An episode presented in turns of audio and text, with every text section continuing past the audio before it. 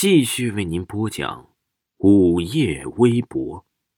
王华呀，在小摊上买了一串糖葫芦，诱骗小姑娘说他是他妈妈的同事，今天他妈妈有事儿不能来接他了，所以委托他来接小姑娘。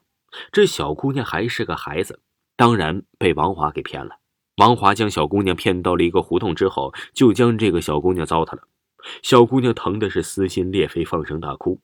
为了不引起别人的注意，王华的双手死死的掐住了小姑娘的脖子。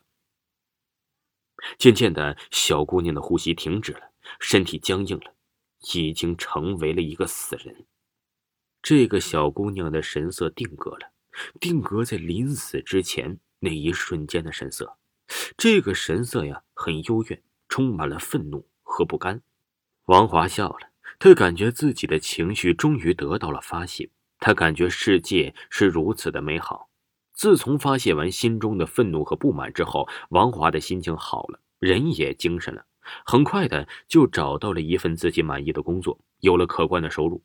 但是那个小女孩却时常出现在他自己的梦中，让他夜不能寐，所以他成了一个夜猫子。时间已经过去几年了，王华一直都很担心。担心这个小姑娘会不会变成鬼来报复他，为此，王华特别关心的关系灵异事件，就是想确认一下这个世界上究竟有没有鬼。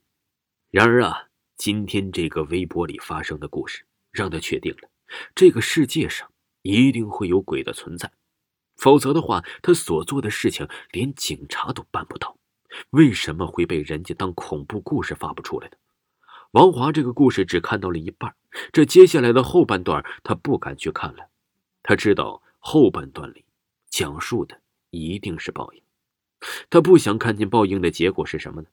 因为他心中畏惧，更是不愿意接受任何的报应。虽然他很不想看下来接下来的故事，可让人吃惊的是，他的脑袋居然不受控制的向着电脑屏幕探了过去。他害怕了。不知道接下来会发生什么恐怖的事情，紧紧的闭上了双眼，不想再看那个故事的结局。可他的双眼闭上之后，脑海中居然浮现出了一个巨大的“死”字。这个“死”字写的是刀削斧砍一般，棱角分明，是用鲜血染出的，也仿佛嗅到了一股血腥的味道。随后，他脑海之中那个“死”字扭曲变化了，变化成了一个小女孩的模样。用愤恨的眼神盯着他，恨不得让他立刻死亡。王华知道，这个小女孩是向他来索命来了。他身体颤抖着，不断的后退着，以为只要身体后退就能远离那个小女孩。然而啊，那个小女孩是浮现在脑海之中的，和身体上的移动没有丝毫的关系。王华已经被吓坏了，他闭着眼睛，疯狂的抓挠着、击打着，希望他将那幅画面打散。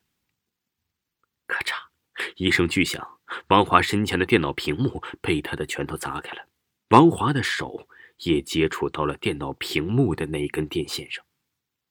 王华他感受到了电流的冲击，想要将手撤回来，可是他看到小女孩紧紧的抱住了他的那只和电线相连的手。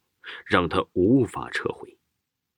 当房东月末来收租的时候，发现王华已经被电成了一堆焦炭，而王华的脸也已经变得似乎狰狞和扭曲，也变得愈加令人害怕、令人琢磨。